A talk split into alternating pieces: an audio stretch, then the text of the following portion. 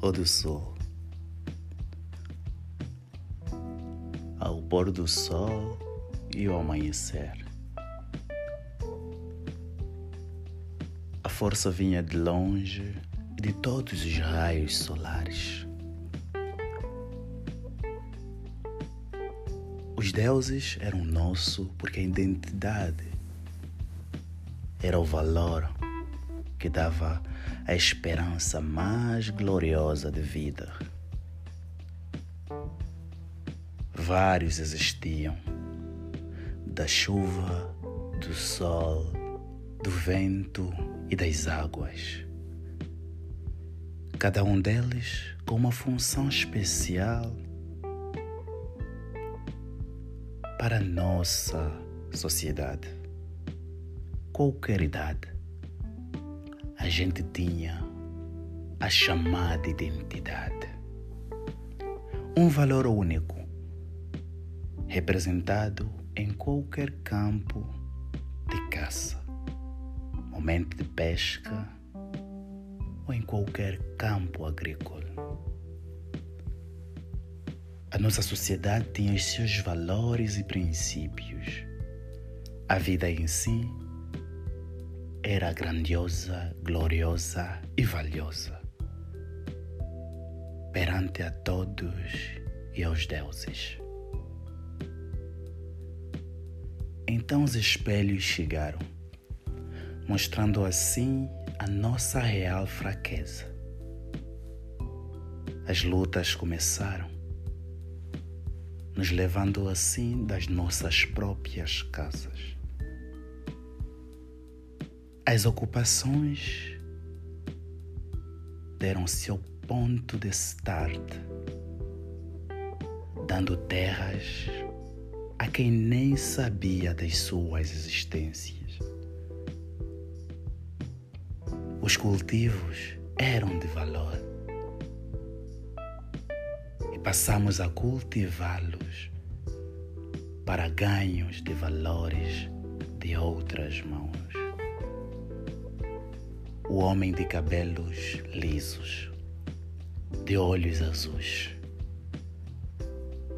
com escrituras diferentes e uma língua que a gente nunca tivera escutado.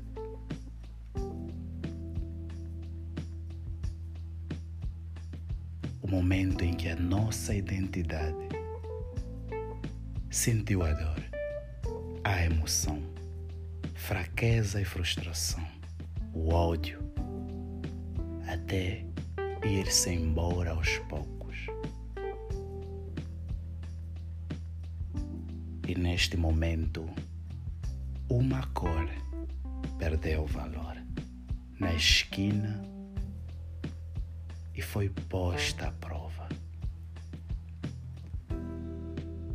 Deu uma socialidade, um lugar socialista, comunista ou capitalista, mas sem identidade política, com uma identidade diferente, que era a nossa. Tornou-se numa zona de comércio, onde a nossa cor representava o ouro e a mão de obra o valor. Os cantos serviram para baixar e reduzir a velocidade da dor. Em cada colheita, em cada momento, em cada violação, em cada ação contra os princípios humanos, a nossa identidade pagava o preço. E nós mais uma vez, estávamos posto à prova, nos mostrando assim que os nossos deuses eram nada, quando o grandioso estava escrito em escrituras estranhas. Era a nossa vez de provar que eles estavam errados, mas obedecemos fomos sacrificados. A nossa identidade estava morrendo. Morrendo nos campos, morrendo os encantos, As vozes iam longe, mas as bênçãos nunca voltavam. Os espíritos outrora que a gente criou estavam expostos à prova. Até eles nos abandonaram. A nossa sabedoria morria de rir enquanto a gente chorava nos campos de plantação que outro ouro era nosso, fruto de nossa ação e nossos valores grandiosos. É, eu ouvi tudo, de perto ou de longe, eu senti tudo, na pele ou na alma. É, eu vibrei, de tristeza e de emoção, ou simplesmente de um dos dois. Fiz dela minha canção que entoava em todos os momentos, da terra vermelha à colheita de algodão. A gente se perguntava: ação ou verdade? Criação ou expansão? Será que fomos culpados de verdade? Então, o que é a verdade?